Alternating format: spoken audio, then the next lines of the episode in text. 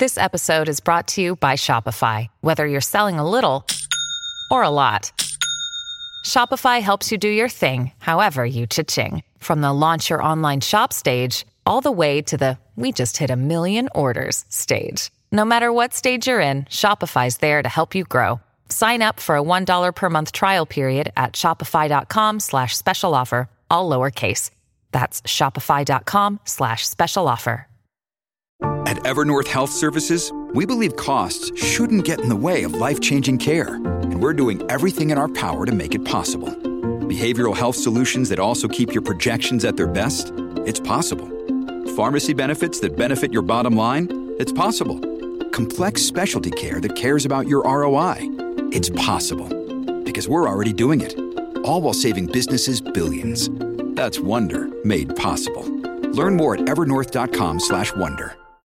When you need mealtime inspiration, it's worth shopping Kroger, where you'll find over 30,000 mouthwatering choices that excite your inner foodie. And no matter what tasty choice you make, you'll enjoy our everyday low prices, plus extra ways to save, like digital coupons worth over $600 each week. You can also save up to $1 off per gallon at the pump with fuel points. More savings and more inspiring flavors make shopping Kroger worth it every time. Kroger, fresh for everyone. Fuel restrictions apply.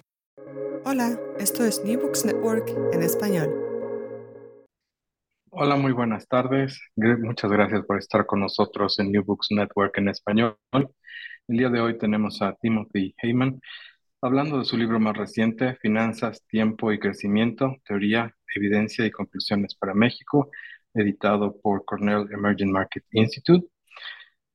Timothy Heyman es una personalidad en los, en el sistema financiero mexicano. En, llegó en los noventas como el, el presidente de ING Barings, grupo financiero, que fue la primera casa de bolsa extranjera en México. En un número de años ganó el Emerging Markets All-Star Global, por Global Finance por sus análisis financieros. Ha sido o también empresario creando Heyman y Asociados y además ha tenido actividades eh, no lucrativas como ser el presidente del hospital, del Board of Trustees del Hospital ABC en México, que es uno de los hospitales más importantes y más antiguos que hay en la ciudad, además de presidente del eh, Comité de Estudios Económicos del Instituto Mexicano de Estudios, eh, Comité del Instituto Mexicano de Ejecutivos de Finanzas, IMEF. Timothy Heyman, muchísimas gracias por estar con nosotros el día de hoy.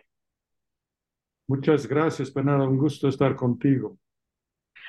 Antes de que hablemos del libro, Timothy, me gustaría que nos ayudaras un poco diciéndonos cómo es que llegas a México y cómo siendo un, lo que, un- una persona de empresa, una persona institucional, tienes el interés por escribir no uno, sino ocho libros que han sido muy leídos todos ellos en, el ámbito mexicano. Pues ah, hice, ah, como se entiende por mi acento, nací fuera de México, en Inglaterra, y hice mis estudios de licenciatura en Oxford y luego fui a MIT a estudiar administración de empresas. Luego entré al City de Londres, a inicio de los 60 en un banco que se llama Rothschild, que es el segundo más antiguo en el- la City de Londres, como banquero de inversión. Me mandan en México en 1976 a hacer un, negocio de banca corporativa en conjunto con lo que era Banca Cremi, que era parte del grupo de Bayeres.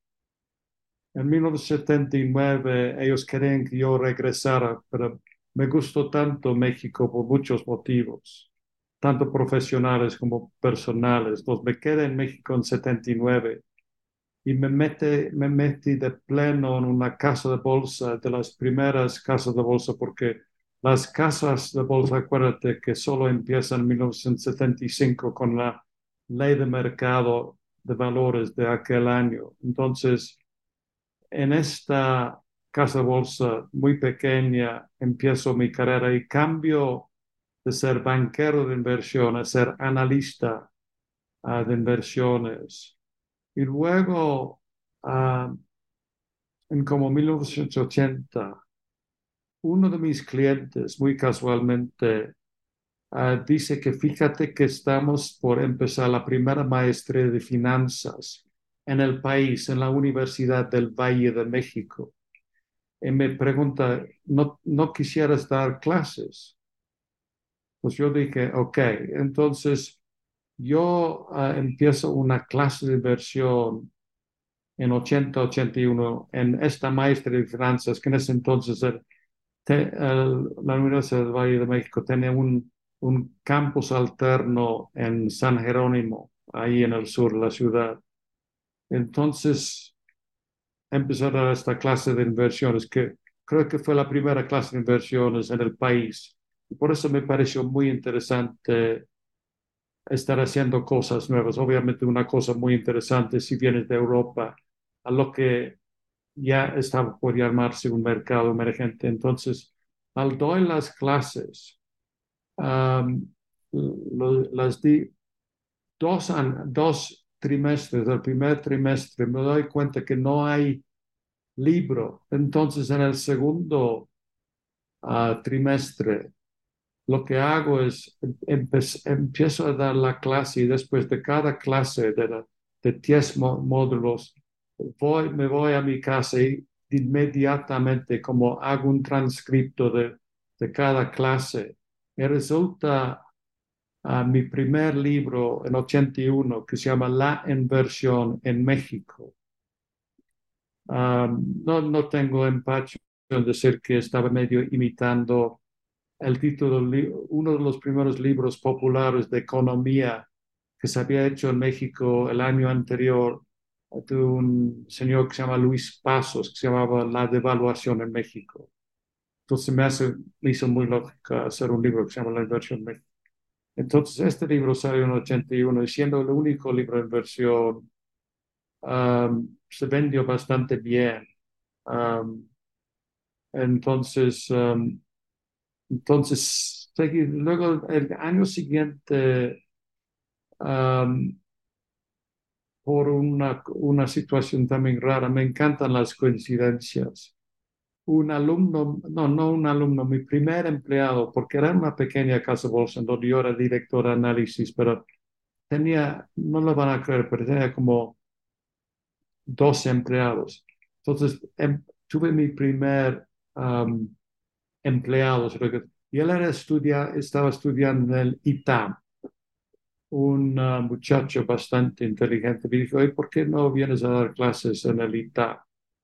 Entonces fui al ITAM y yo tenía una relación medio lejano por haber uh, trabajado con el grupo de Bayeres. Entonces conocía a los cuantos que eran los patronos, háganse cuenta, del ITAM. Pero los fui a ver y me recibieron muy amablemente les enseñé el libro. Entonces empecé a dar clases el ITAM en 1982. Entonces, de ahí en adelante, entonces fui uh, desarrollando tanto a nivel profesional y a nivel académico. De tal suerte que en 1986 decidí hacer un libro, e, era un libro uh, si lo quieren llamar juvenil, en el sentido que era muy como periodístico, anecdótico, pero ya estaba yo empezando y no hay mejor forma de aprender ni de dar eh, el ciclo. Yo ya había aprendido que no hay mejor forma de aprender como investigar, luego explicar en una clase y luego escribir. Entonces, al haber hecho un libro, también estaba leyendo todos los libros de inversión que yo podía encontrar en, en las tiendas americanas cuando iba a Estados Unidos. Estaba leyendo libros y también teoría de inversiones, que también había estudiado obviamente en MIT, eh, muy técnico, uh, la teoría de de uh, portafolios y otras cosas. Entonces, ya para 86 ya tenía otro libro, y, pero ya en forma más teórica y práctica, porque ya tenía experiencia.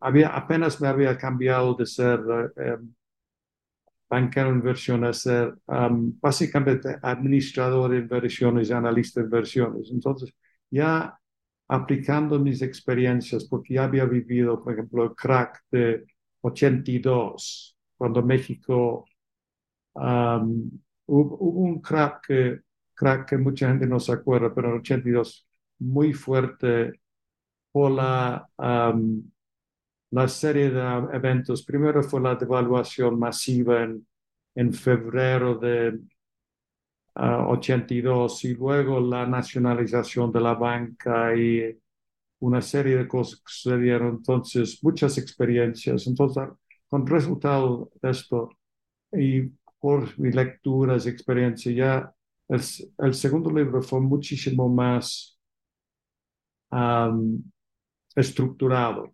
Empezado con la teoría de inversión, uh, ligando los, la palabra inversión y cómo se define la palabra, el concepto de inversión, y luego ligando con el concepto de valor presente, muy, muy importante, y ligando estas dos cosas, luego rendimiento y riesgo, y uh, um, luego uh, ya hablando ciclos económicos como la fórmula de la economía, uh, y otras cosas.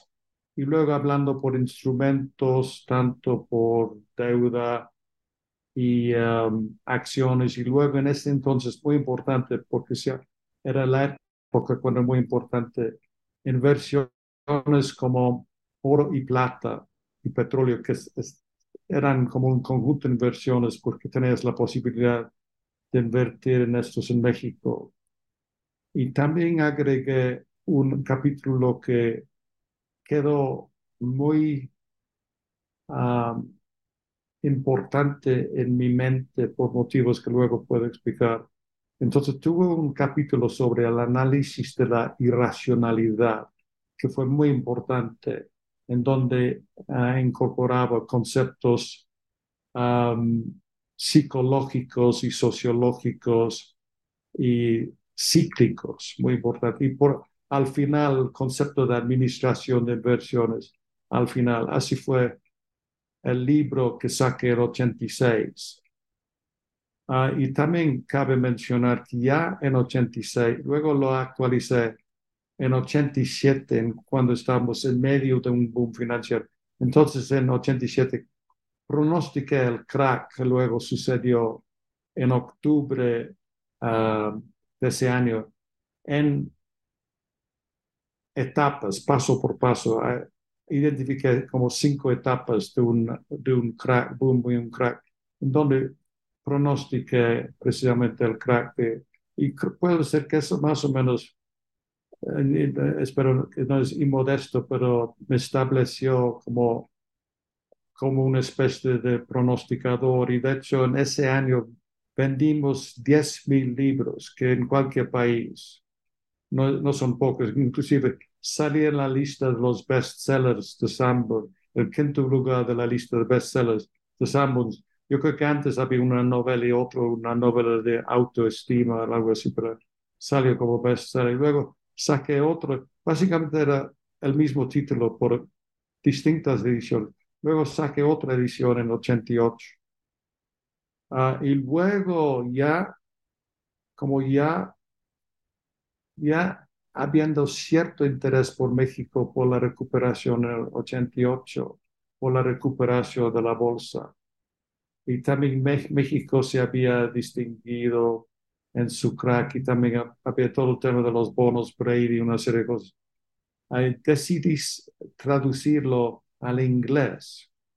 Yo me autotraduje al inglés, es chistoso yo siendo inglés, pero yo, yo ya estaba escribiendo en español, etcétera. Entonces yo me autotraduje y hice un libro que se llama um, Investing in Mexico, que era básicamente, no exactamente una traducción, pero porque no tenía tanta cuestión didáctica, porque las otras, los otros libros eran precisamente mi libro de texto para mi curso.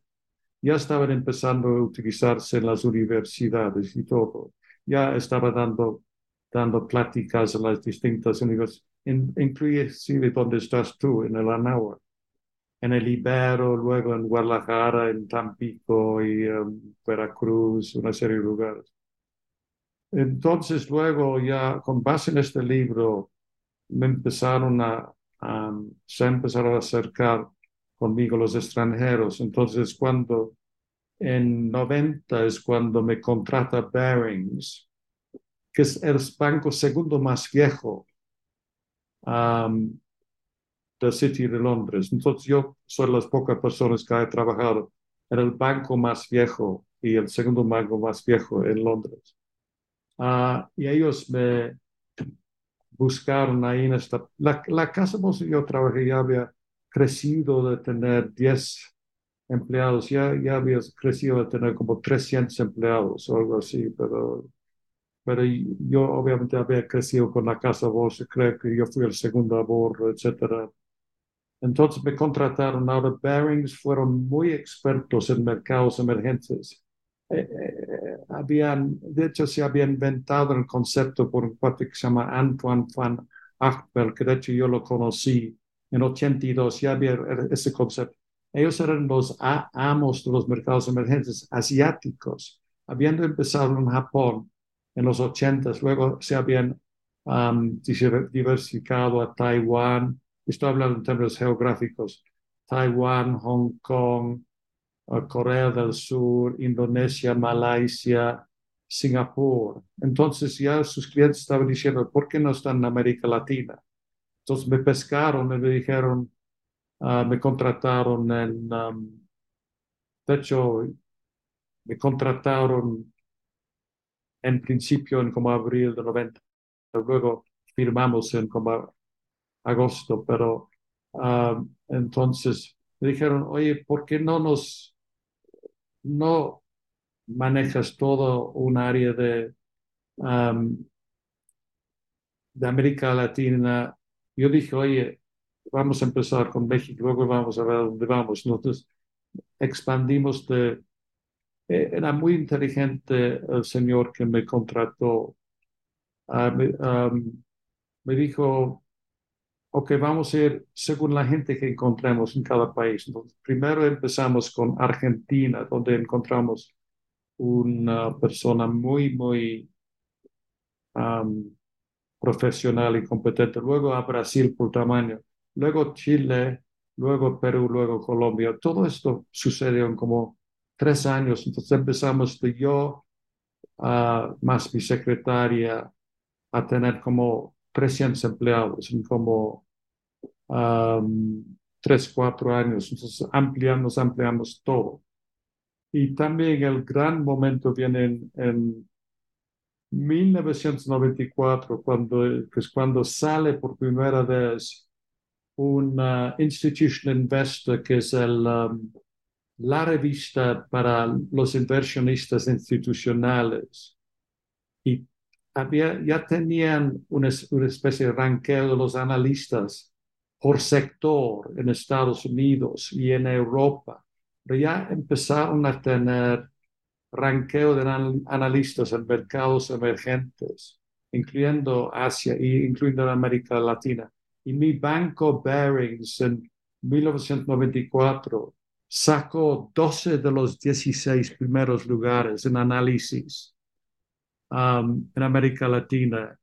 Y no lo podían creer los cuates en, en, um, Londres, porque ya estaba muy competido, que teníamos tanto. Pero lo que pasa es que yo como con este, esta combinación de um, libros y enseñanza y práctica de inversiones, uh, como había creado mi propio sistema de análisis y hasta ellos habían adoptado mi sistema de análisis para esos países. Entonces, eso fue hasta cuenta un punto máximo. Además que yo fui el banquero de gente como Carlos Slim.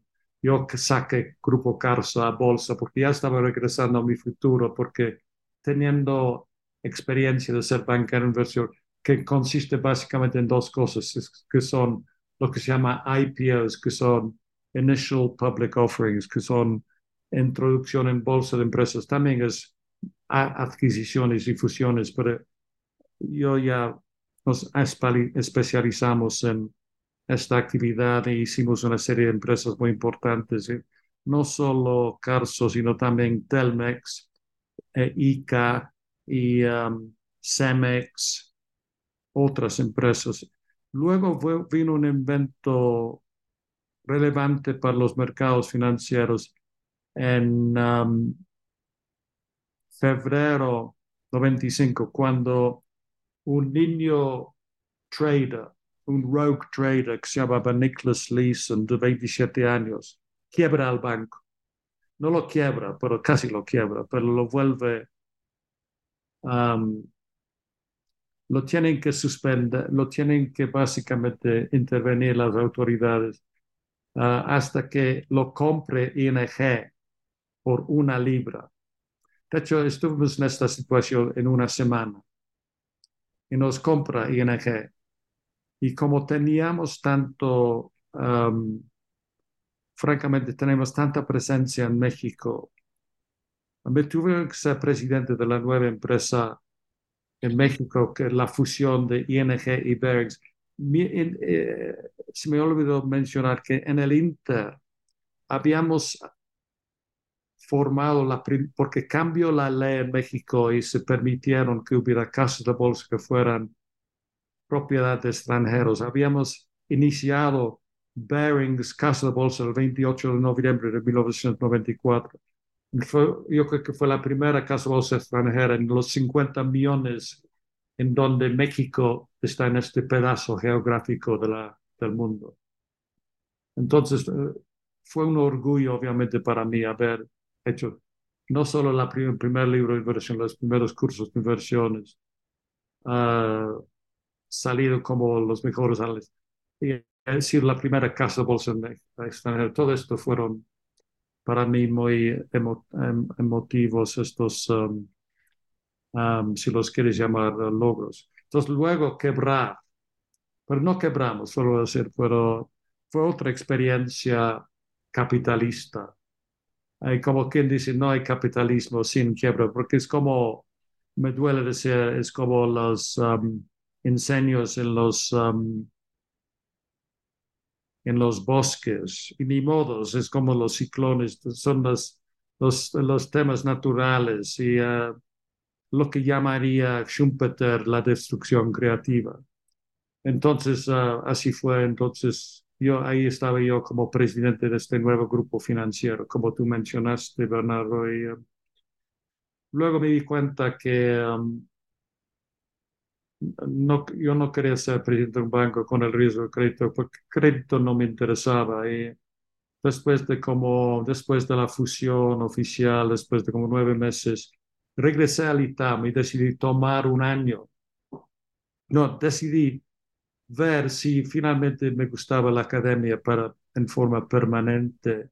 Entonces regresé al ITAM y decidí ya hacer, tenía la opción entre ser, tomar el examen del CFA, eh, um, que es una, un, título, título que puedes tener como analista. Yo de hecho había, yo conocí los CFA porque yo había sido presidente del comité de análisis de la Asociación Mexicana de Casos de Bolsa.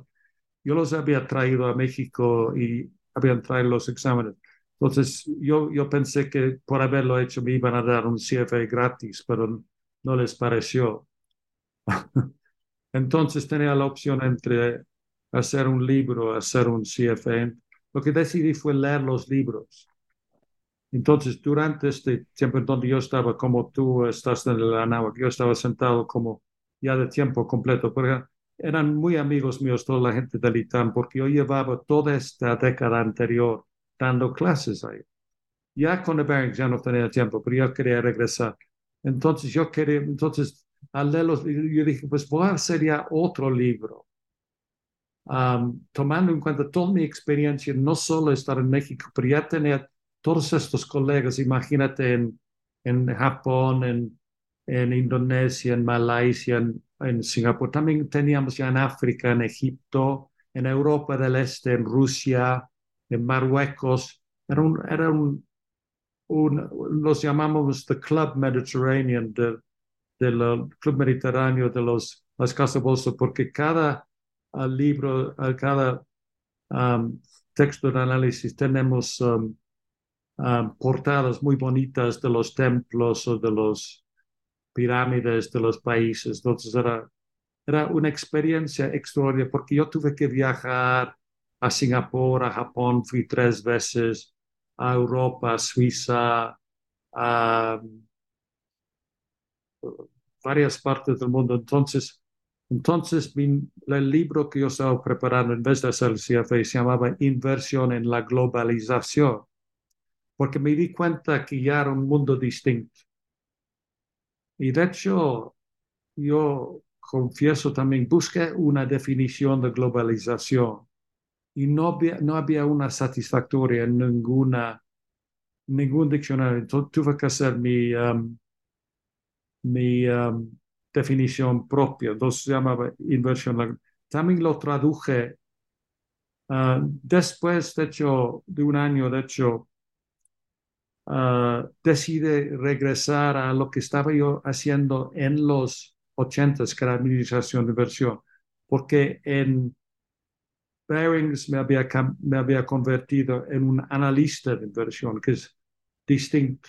Entonces yo ya había hecho entonces uh, tres cosas, que era banquero de inversión, luego ana, administrador de inversión, luego analista de inversión, casi todo que hay en las finanzas no bancarias. Lo único que nunca he hecho es trading. Pero decidí regresar a, para ya formar mi propia empresa, después de haber sido empleado, he sido básicamente empresario, formar mi propia empresa, que era la mejor seguridad, no tener, depender de nadie. Entonces formé Heman y Asociados. Uh, o de hecho ya existía la empresa para otras cosas, pero ya lo empecé. I, como quien dice, I missed the joy of stress. Entonces, uh, ya regresé, salí del ITAM en marzo de 97, habiendo pasado. Entonces ya entonces salió mi, el libro en español en 98, luego lo traduje al inglés y salió en 99 y cambia el título, que es exactamente, si lo piensas bien, Mexico for the Global Investor, que es como México desde el punto de vista inversionista, otro México en la globalización. Era México, entonces, pero es una traducción exacta. Con eso fue en 99. Entonces, luego de ahí en adelante estamos creciendo mi empresa, no sé cuánto, um, netamente institucional, Heyman Asociados, entonces estaba, estamos, uh, crecimos, de, empezamos con uno, empecé, ya con clientes um, ya por mis relaciones que ya tenía en el medio financiero mexicano y empresarial con varios clientes, pero llegamos a tener uh, activos bajo administración de como dos mil millones de dólares. Y en 2011 um, se acerca a mí una empresa muy grande, la tercera más grande en, de, inversiones listada en la Bolsa Mexicana de Nueva York, que es Franklin Templeton. Y después de dos años de due diligence, cerramos el trato en julio de 2013. Y yo me quedé también, de hecho, como condición con ellos. ¿Por, ¿Por, qué me quedé con ellos? Porque no, no quería desertar a mis clientes, que tenía que estar seguro que a pesar de ser una empresa muy renombrada y muy global, Franklin Templeton. Sir John Temple, por cierto, había estudiado en mi propio colegio de Oxford, que fue una pura coincidencia, pero anyway. Pero um, ellos los compraron y me quedé seis años y medio más para asegurarme que estuviera. También mi, todos mis ah, colegas, son cuates que yo contraté básicamente del ITAM, estaban creciendo para que ellos crecieron y ya los primeros estaban conmigo. Uno empezó con 2001, otro en 2004, otros 2006. Mi grupo quedó muy intacto y ahí siguen, pero entonces yo terminé con ellos en 2020, pero mientras tanto, Ah, ¿Cómo llega? Es una larga explicación, um, Bernardo, pero eh, igual. Um, pero se me hace relevante esta experiencia respecto a este último libro que estamos hablando. De hecho, hablaste de ocho libros. De hecho, he hecho diez, incluyes estos dos últimos. Uno se llama Finanzas, Tiempo y Crecimiento y el otro se llama Finance, Time and Growth. De hecho, yo creo que este libro sí lo empecé en inglés. ¿Por qué? Porque surge de una relación que hice mientras estaba yo uh, con Franklin Templeton, porque por una serie de casualidades me hice amigo de una, la directora de The Emerging Markets Institute en Cornell Institute University. Esto viene explicado, de hecho, en el libro. Ella me, hizo, ella me hizo la invitación en 2016 de platicar con sus alumnos en The Emerging Markets Institute. Y le dije, ¿sobre qué quieres que hable? Le dije, lo que tú quieras. Entonces me puse a pensar, y esto viene en la, el prefacio, la introducción del libro, me puse a pensar y me puse a pensar, ¿por qué aparentemente los financieros aparecen ganar dinero? Hazte cuenta, es una especie de cliché que si trabajas en Wall Street, en Estados Unidos, o en the City of London, que son los dos centros financieros anglosajones más famosos de ma mayor plazo. luego hay otra, pero luego obviamente hay Francia, Alemania, Japón. ¿Por qué? Parecen que ganan más que cualquiera en promedio. Y también era muy de moda. Básicamente estar en, este, en el negocio ahora. ¿Por qué ganan tanto dinero? Entonces, eso fue la primera pregunta. Entonces, yo, yo me hice la siguiente pregunta. ¿Será porque, um, porque las finanzas son importantes? Por eso ganan. Entonces empecé de veras, era, era una pregunta que ah, yo había hecho implícitamente, pero no en mis libros, porque ya me ha tomado como una especie de, como por un hecho que uh, las finanzas eran importantes, pero nunca hice la liga con la economía, menos que en la forma analítica de que lo que pasa en la, la economía afecta a los mercados, pero nunca había hecho la liga al revés diciendo si las finanzas tienen un efecto sobre la economía. Entonces me hice esta pregunta y hice la pregunta muy simple en el Internet. Relación de finanzas con economía. Entonces fui rascando y rascando y rascando. Um, y uh, encontré una serie de lecturas, unas uh, presentaciones que habían hecho una serie de economistas y pensadores um, como a inicio de los años 2000, la gente del Banco Mundial y todo. Pero mucho más interesante, un académico que se llama Ross Levine. Aquí su libro, uh, un artículo. Él también era Cornell University, un total coincidencia, nunca lo conocí. Estoy hablando de mi viaje intelectual, pero encontré un artículo de él que salió en como 90, 91, 93, creo. Y dice, Schumpeter might be right.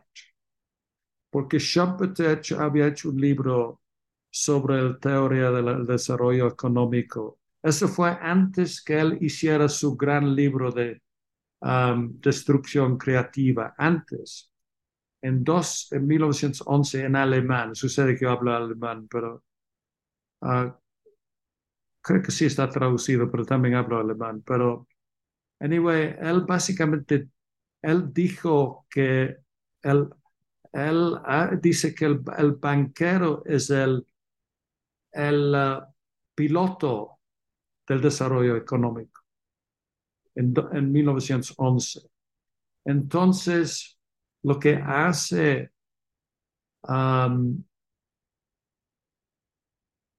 lo que hace Ross Levine en 1993 es, ¿será cierto que las finanzas detonan la, el crecimiento? Entonces, él hace una serie de regresiones uh, económicos del desarrollo financiero ligado a la economía, no al revés, y descubre que sí hay una relación positiva. Y luego también, él también en, en su artículo había visto que otra gente había dicho que era al revés, que el desarrollo económico detona las finanzas. Había otro cuate que había dicho que van en paralelo y él había determinado que sí es al revés. Que, y luego la cosa se consolida porque el Banco Mundial em, empieza a hacer indicadores de estos en 2013. Entonces, esa es la secuencia. Entonces, esto es, yo ya, pero el otro tema es que yo ya había hablado de la historia de las finanzas. En mi libro anterior, que era de uh, Mexico for the Emerging Market, había hecho la historia de las finanzas en donde empieza con los... Entonces, estas cosas los ligué. Entonces, no solo hablo de la, uh, del siglo XIX hasta el siglo um, XX y XXI, pero también fui hasta los sumerios en el año 5, uh, en el año 3000 antes, porque leí otro libro brillante, un cuate que se llama Sidney Homer, yo creo que a mí igual no puedo decir que uh, me inspiró porque él ya murió, pero es un cuate que era un bond trader con Salomon Brothers, que tampoco existe ahora. Es otro, otro de estas bolsa que han desaparecido banqueros. Él hizo una historia de tasas de interés desde los sumerios. Y esto lo impliqué, incluí en mi otro libro. Entonces, luego ligué el desarrollo de los inventos financieros con la prosperidad. Entonces empiezo con los sumerios y luego Babilonia, en donde las primeras leyes, leyes eran sobre finanzas, eran sobre um, el invento del crédito, pues, y luego fast forward, uh, vamos a los venecianos, en donde un gran invento que fueron los bonos del Estado, que era un um, instrumento de ahorro importante. Y luego el primer invento de los mercados de valores que empieza en, en um, Bélgica, en, en la, la, ciudad de Brujas. Y luego Ámsterdam es donde empieza la primera bolsa en Ámsterdam, en Holanda. Entonces salta de Venecia a, a los Países Bajos. Luego de Holanda se va a Inglaterra, luego de Holanda de Inglaterra, luego Inglaterra, Estados Unidos, y entre los americanos y los ingleses, donde viene todo el desarrollo. Y luego hago la diferenciación entre invento financiero y innovación financiera. Las grandes innovaciones vienen de parte de los americanos, entre los derivados financieros en 1848 en Estados Unidos. Y luego, entonces todo esto, yo, yo yo encuentro también un sostén histórico que creo que es una aportación con mucha uh, modestia de mi libro. No solo refriteando Schumpeter y Levine, y también antes de Schumpeter hay un cuate inglés que tú conocerás muy bien porque eres uh, igual que yo, mitad inglés, mi querido Bernardo. Walter Badgett hizo en su um, libro un, una aseveración muy grande, porque él hace un libro sobre The Money Market en 1874. Watch about it, era un filósofo político. Y él hace un libro diciendo que lo que sostiene el imperio inglés no es su marina, ni su ejército, ni, sus fregatas, ni nada. Era el, el money market. El imperio está hecho por the City of London. Entonces, eso también es parte de esta comprobación. Muy, entonces, todo esto lo menciono en el cap lo, lo, primero que empieza en el libro es una definición de lo que es el mercado financiero. Luego, en el 2 es la reacción. Y luego, para mi presentación en, um, en um, Cornell, todo esto lo hice, fue extraordinario fue una especie de torbellino, de, porque voy a decir que desde yo escribí el libro que mencioné, Inversión en la Globalización, en, en 98, y, um, y mi segundo libro, la traducción Mexico, de, um, Mexico for the Global Investor, uh, ya estaba ocupado creciendo esta última empresa que, si lo piensas bien, desde 99 hasta el 20, entonces había dilapidado mi capital intelectual entre ese libro 99 hasta el, la presentación en 2016, tomando, eh, básicamente acumulando las experiencias para contestar mi propia pregunta. Luego, ya para,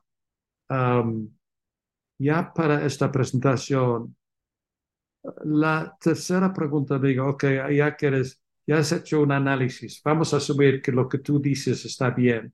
Entonces, ¿por qué startup? ¿Cómo lo aplicamos a México? Donde yo he pasado finalmente 47 años de mi carrera, desde 76 hasta de hecho, ya, ya estoy, pero en ese entonces estoy hablando 40 años de mi carrera. ¿Qué es el mercado? ¿Cómo lo aplicamos a México? Entonces hago un análisis del sistema financiero mexicano. Ah, no solo esto, sino también, y me doy cuenta que estoy muy atrasado, y también encuentro la forma de calcular el atraso, que también creo que es otra contribución en donde encuentro que México es 53 años atrasado después de Estados Unidos.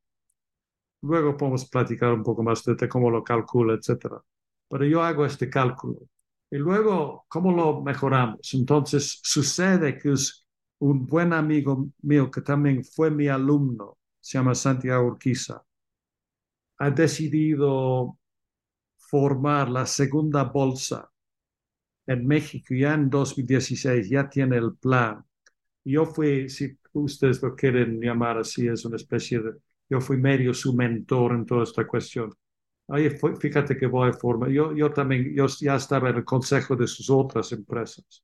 Y dice, hoy vamos a formar una, él fue parte de una empresa que se llama Formador de Precios, que se llama PIP y otra.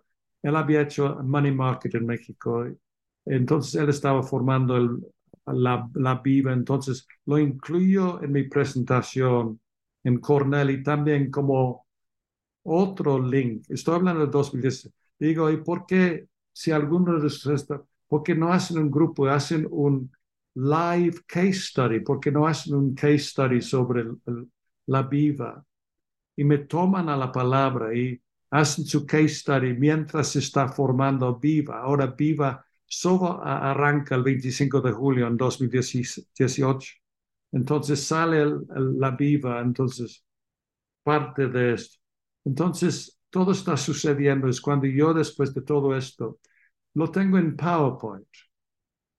No, no, no lo tenía. Por... Luego es cuando decido hacer un libro. pero también yo creo que hasta también está en la presentación, estaba no solo son muy importantes um, las finanzas, pero también hasta justifica la actividad del financiero. Porque el financiero sí es tan importante y si hace la cosa bien, está haciendo el bien, nada más haciendo bien su chamba. Porque al formar mercados financieros, está desarrollando el financiero. Entonces estoy como justificando, justificando la que ya sabes, todo el mundo dice, oye, las los financieros, ¿para qué les vamos a alabar? Son tan ricos, ¿por qué les vamos a alabar o praise, como se dice en inglés, si son tan ricos? Pero están haciendo una chamba muy positiva. Entonces, eso también, en ese sentido, estaba cerrando el círculo entre la filantropía y las finanzas. Ahora, tú mencionaste que yo fui, he sido filántropo, pues sí, yo soy he sido presidente del hospital y bla, bla, bla, pero también yo financiero. Pero entonces, todo esto ya estaba en la presentación en Cornell. Luego, uh, para el libro, saco otra novedad, que luego te puedo, es una, es una respuesta muy larga a tu pregunta, pero es obvio que lo que he hecho es no solo eh, cómo es la culminación de mi actividad como escritor sobre finanzas, como analista e historiador de finanzas.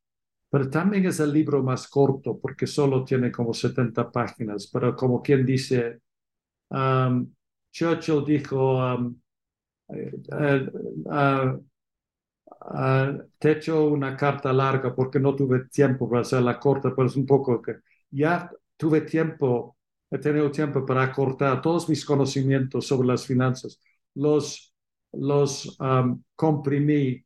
Los, el otro libro reciente, anterior era de 450 páginas. Eso es un libro, cuando mucho, depende de 90 páginas, porque uno podría decir con la edad, uno puede uno puede abreviar las cosas. Luego, si quieres para uh, dejarte a ti uh, hacerme otra pregunta. El tema es tengo algo muy nuevo que ya puse en el libro que hice después. Hice la primera presentación en Cornell en la clase de, de maestría de mercados Y luego tienen una conferencia en emerging markets. Um, ya habían hecho mis amigos uh, un nuevo campus en Nueva York, en York. Hacen su conferencia anual para como 300, 400 personas. Hice la presentación de este libro, este, y fue más o menos, um, el, libro solo sale hasta 2018, ya con una nueva uh, adición teórica que me parece... Entonces, esa es ya la historia de todo esto. Muy bien, Timothy, muchas gracias. Obviamente adelantaste muchas de mis preguntas o las has contestado eh, sin necesidad de hacer un, prompt. Pero vamos, vamos a... Mm, o sea, definitivamente tus primeros capítulos se nota cómo este libro una vez más haces uso de ese eh, arsenal o habilidades didácticas que has desarrollado, porque es de una forma muy clara y muy eh, concisa y, y, con, con, una serie de, de, citas para que quede muy claro cuál es el, eh, estas diferentes posiciones teóricas y además contraponiendo pues esta discusión si las finanzas desarrollan o no desarrollan el, al, crecimiento económico, que es empíricamente todavía, como lo dice el mismo título del artículo de Levin, pues un área que está contestada, es decir, que no, no hay un acuerdo eh, total si que, va primero. Eh, cuando lo ves en el largo plazo, pues puedes ver esos ciclos que algunas veces es el crecimiento el que está llevando al desarrollo de los mercados y otras veces es el mercado el que está llevando al, desarrollo del, crecimiento. Pero un, elemento que tal vez eh, dejase implícito es la habilidad que tienen, bueno, bueno la habilidad que tienen las personas para poder implementar estos cambios y para poder desarrollar estos, estas innovaciones. Es decir, no es, no es suficiente que en Estados Unidos se hayan inventado los derivados en 1848 o que en los 70 sean Comex o NYMEX o como todas esas lonjas financieras que, que estén ahí. En México, por ejemplo, pues no había las, las habilidades para desarrollar mercados de, de derivados y era muy difícil porque el regulador, haciendo solamente un ejemplo que, que tú sacas, es que el regulador entendiera lo que, lo que se estaba tratando de, de hacer con el marco de que podía haber, si no abusos, con falta de un sistema de control interno adecuado, por, por ponerlo de una forma, pues es una de las cosas que permite a Nick Leeson crear este hoyo en, en, en Bearings, ¿no? y era parte Nick Leeson, en su momento estaba haciendo las cosas muy bien, déjenlo, déjenlo, déjenlo y vamos soltando los controles y lo que estaba haciendo es, es eh, haciendo un, un, un, bad trade, o sea, una, una mala operación, le estaba haciendo peor. Pero, pero, pero, por ejemplo, en, en, estos, hace, hace relativamente poco, una de las, una de las pioneras de los derivados en, en México que, que, tuve el gusto de que fuera mi jefa, este, Gloria Roa, pues ella empezó haciendo derivados agrícolas en, en Conasupo y a mí me tocó coincidentemente trabajar con ella en, en Cremi cuando se hacía esto para los joyeros. Y cuando yo traté de, de, encontrar otro trabajo diciendo yo soy un trader o soy un analista, porque había hecho, tenía los dos sombreros de derivados, la gente no lo entendía y no, no, yo cambié de carrera porque no había, no, no, en ese momento cerró el, el regulador todas esas avenidas. Entonces, a lo que voy yo con eso es que también se necesitan las, o sea, la, infraestructura legal y un conocimiento de, de, de cómo estas nuevas formas de manejar el riesgo es que se están implementando y cuáles son las, el, el potencial de que las cosas salgan mal, porque no estás eh, desapareciendo el riesgo, lo estás transformando, ¿no? Un poco como la, la, la energía. Eh, y eso no sé hasta qué punto eh, sea una cosa que tú quieras expandir con esta cifra de 53 años en, en, en, rezago, ¿no? Es decir, no es... Uh, se me hace muy, muy importante uh, porque algo que menciono en mi libro son uh, las, los prerequisitos de un mercado, que son seis cosas. déjame ver aquí las seis cosas que se necesitan para el desarrollo financiero y los voy a listar que son básicos. Estado de Derecho sólido. Ahora, nos paramos un segundo ahí. El tema es que es muy relevante que mi primer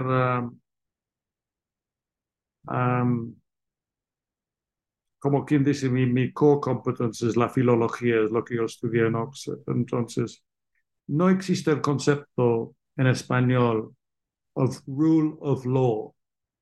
No existe la, la, la, la, la traducción está mal, es Estado de Derecho, porque no existe el concepto.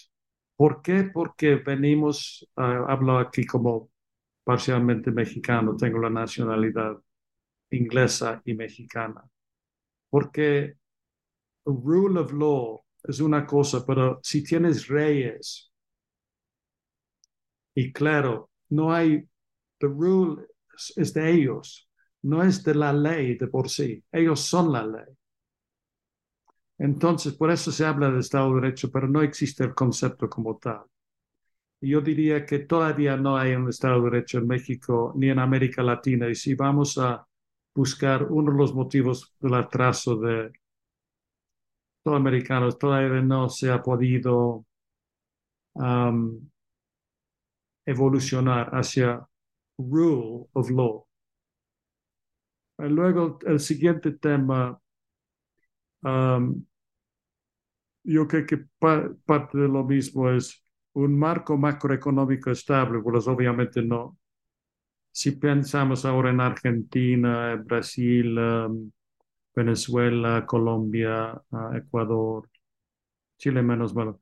Uh, ok, luego marco regulatorio robusto, por eso proviene de lo mismo. Uh, cuarto es, de hecho, son siete prerequisitos, discúlpenme.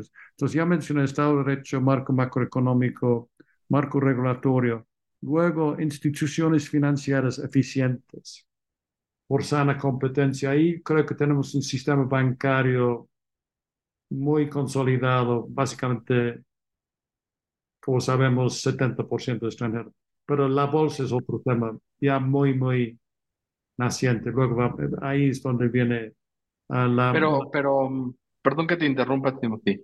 Sí, con la mayor parte de los indicadores en México, las seis o siete bancos más grandes cubren el 75% de, de la actividad. Casi, o sea, no, no importa cuál veas, estos seis o siete cubren ese 75%. Exacto. Pero si, mientras tanto, o sea, mientras tanto, y esa, era la pregunta, en el Reino Unido, en Inglaterra, desde 1911, tú también tienes a dependiendo de la década, pero después del proceso de consolidación, a partir de 1911 tú tienes aproximadamente 10 a 4 instituciones financieras que representan el 90% de los depósitos y, el, y, el, y también empiezas a ver los indicadores y tienes una, una concentración muy grande. Claro que esto responde a, una, a un parámetro diferente en, términos de que en Estados Unidos, que tienen mucho más número de, intermediarios, quieren regular esos intermediarios o, dirigir esos intermediarios a través de la regulación. Y en Inglaterra se, se toma una perspectiva diferente, que es el de coartación, es decir, que sea una negociación entre el Banco de Inglaterra, que es el Banco Central, y estos intermediarios, que se llegue a través de acuerdos y de principios la regulación del sistema. Y eso es lo que favorece a un menor número de, de, participantes. Entonces, ahí, ahí más bien lo que te estaba cuestionando es que sí, hay una concentración en México muy grande, pero te hacía el ejemplo de Inglaterra, porque en Inglaterra se da esto y, y aún así se mantiene como un centro financiero internacional. Pero, pero el gran tema es es el tema entre lo que es banca y lo que es bolsa, que Estados Unidos, por ejemplo, es, es el valor de todos los ah, valores, valga la redundancia, es mayor que toda la masa de dinero que está en depósitos bancarios. Si tú sumas el valor de las acciones y bonos en bolsa, la, el, el, la economía americana vale 26 trillones de dólares, pero la bolsa americana vale más que 26 trillones de dólares. Eso, a mí en México la bolsa vale 20% de la economía. Uh, es es una, una cosa son las instituciones, otros son los mercados. Es muy importante este punto. Sí, de acuerdo, pero eso es precisamente lo que va en parte de lo que estás mencionando en ese primer capítulo, en qué tipo de instituciones es las que van a llevar a este desarrollo económico. Y entonces hablamos de diferentes variedades de capitalismo, como, como, como se dice, y tienes unas que, como es la mexicana tradicionalmente, que se desarrollaba, que se financiaba a través de bancos de depósito, mm. como es el caso de Alemania, como es el caso de, de Japón, o a través de mercados financieros abiertos, y la inversión en, en, a través de estos mercados, como es el caso de Inglaterra y Estados Unidos. Sí, pero otra cosa que mencionan precisamente en, mi libro, y uh, me encanta que lo estemos platicando en este momento, que es que también otro estudio dice que entre bonos y acciones, lo que más desarrollo, desarrollo fomenta son acciones, no bonos. Es muy interesante. Que también hasta estudia en este librito que yo tengo, hasta hago ese, menciona ese estudio que viene en el libro. Entonces, sigamos entonces después de eso. Entonces, ausencia de impuestos discriminatorios. es otra cosa. Y esa es la quinta. Luego la sexta es gobernanza cooperativa robusta, que ahora está poniéndose muy de moda luego. y por último, las prácticas contables sólidas. Ok, pero entonces ya estas precondiciones. Entonces, estos son, um, es el primer punto totalmente importante para un desarrollo financiero y por, por ende um, económico. Ahora, como bien señalas, y todo, yo que todo lo que mencionas ha sido muy relevante, es que no cabe duda entre los países desarrollados hay diferenciación en cuanto a la importancia de la bolsa sobre la banca. Y sucede que Europa, excluyendo obviamente, yo como inglés uso la palabra Europa, excluyendo Reino Unido, porque así siempre se hablaba, ¿no? Entonces, no tienen mercados bursátiles, nunca han tenido tan desarrollados como los países anglosajones. Creo que tiene mucho que ver con el tema del Estado de Derecho. Ok, también una cosa cultural. Ok, pero es un tema muy importante. Ah, la otra cosa entonces en cuanto a la diferenciación entre Estados Unidos y lo que hago es sencillamente para calcular la diferencia en desarrollo. Puede sonar muy simple, pero sucede que es eh, tengo en la página, de hecho aquí tengo, voy a decir, por cierto, lo vamos a mencionar a tu auditorio, que el libro no es solo un ebook, porque yo también, yo, es, yo también tenía eh, trabajado en editoriales, yo tenía mi propio editorial que, porque yo como, francamente, como empresario, me di cuenta que como autor no va a ganar un centavo y me di cuenta que la única forma de ganar con libros, es el editorial, hice mi propio editorial, entonces yo básicamente he editado mis libros. Hasta ah, el primero no, pero entre libro 2 y libro 8 fue mi propio editorial. Eh, cuando yo hice este libro, estaba pensando en muchos editores y todo. Y tú bien dices que sí, la, lo editó con él, pero no fue exacto fue, lo me endosaron, pero yo decidí hacerlo yo, porque ya con la nueva tecnología, porque yo aprendí computación en MIT y todo esto, yo dije que voy a hacer un ebook, ya no me interesa, porque en lo personal yo tengo tantos libros, no me interesa tener libro físico. Es nada más un ebook, entonces solo lo que pueden comprar en Kindle. E, es eso. Entonces, pero es un punto muy relevante que lo sepan, que es un ebook y eh, van a Amazon y Ah, pueden ver los detalles, como es de 90 páginas, no es, um, no es tan largo, entonces es un libro francamente económico. Anyway, lo que pasa es que yo, como mido la, esta diferenciación en um, la, el nivel de desarrollo en años. Es un tema divertido, interesante mucha gente que lo ha leído me lo ha comentado. Ahora, el ¿qué llamas tú institución financiera? Mucha gente cree que, por ejemplo, que la moneda es un instrumento financiero. No. Ah, una moneda es, una, ah, es un instrumento de intercambio de, de bienes, pero no es necesariamente un instrumento para el ahorro. Y cuando hablamos de inversión y ahorro, finanzas es diferente de moneda. Entonces, por ejemplo, si pensáramos moneda, pues la primera moneda en inglés, la, la palabra mint, se funde en, en México en 1535, muchísimo antes que en Estados Unidos, porque empieza en México, en Estados Unidos, en 1792. En ese sentido, hay que México no, el tema es que moneda no es instrumento de ahorro, ¿ok? Muy importante. Entonces, quitando esto, entonces tenemos que luego hablar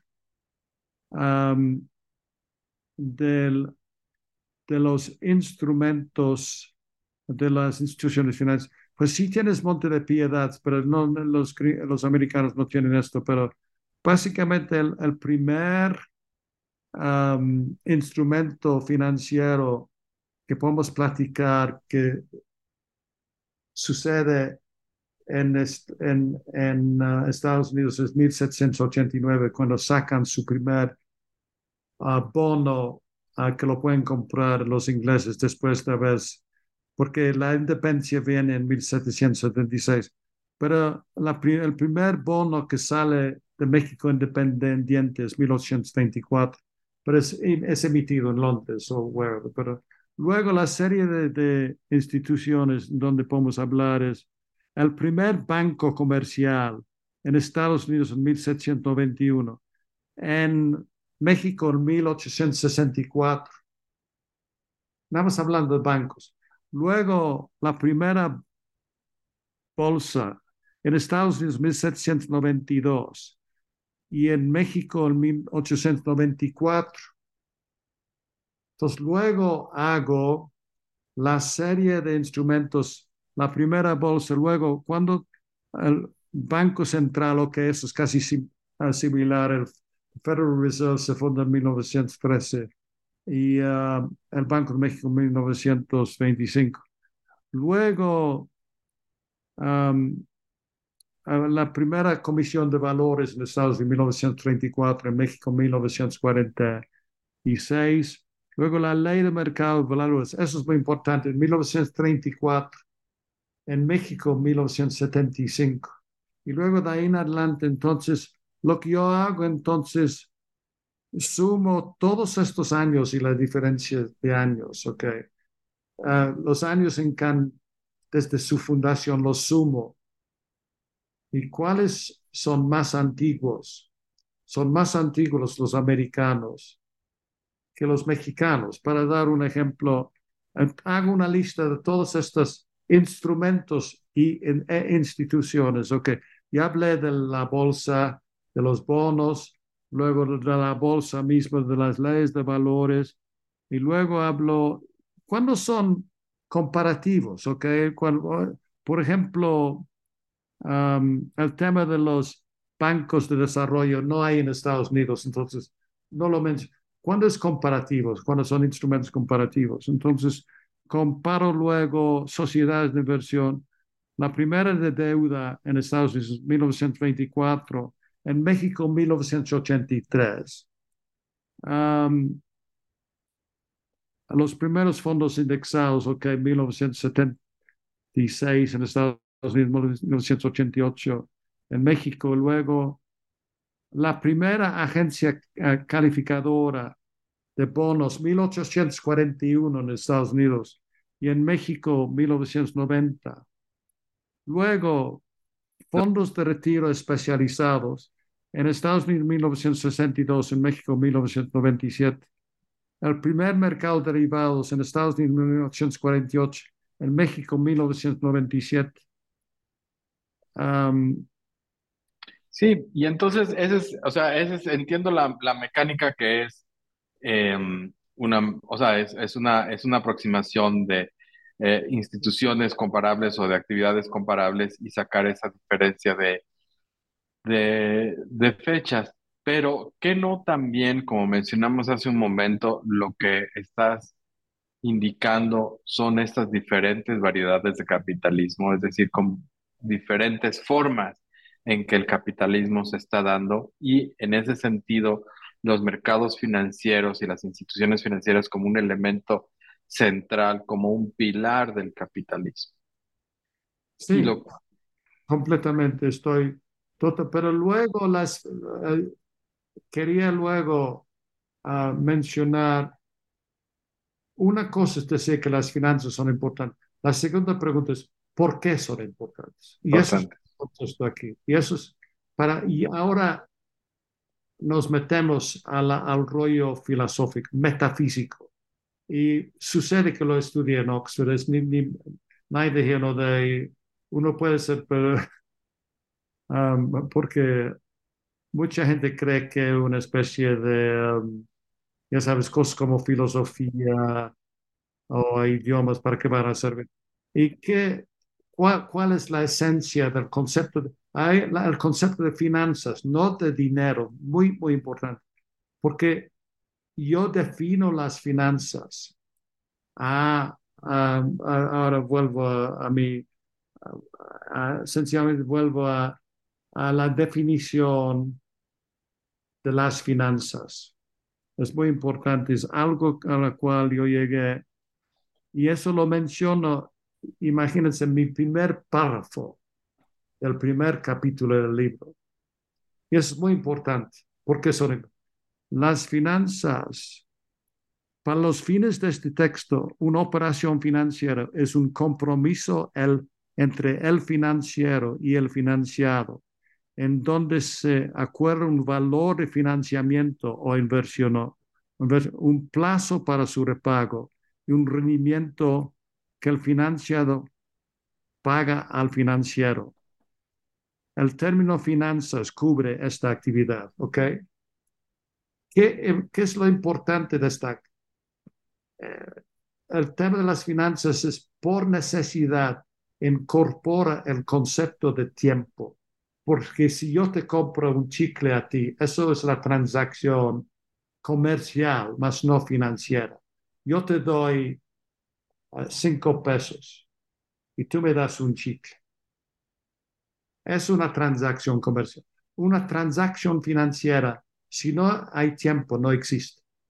El punto es que una transacción financiera implica el tiempo. Tres mil antes de Cristo implica que la gente está pensando en el futuro.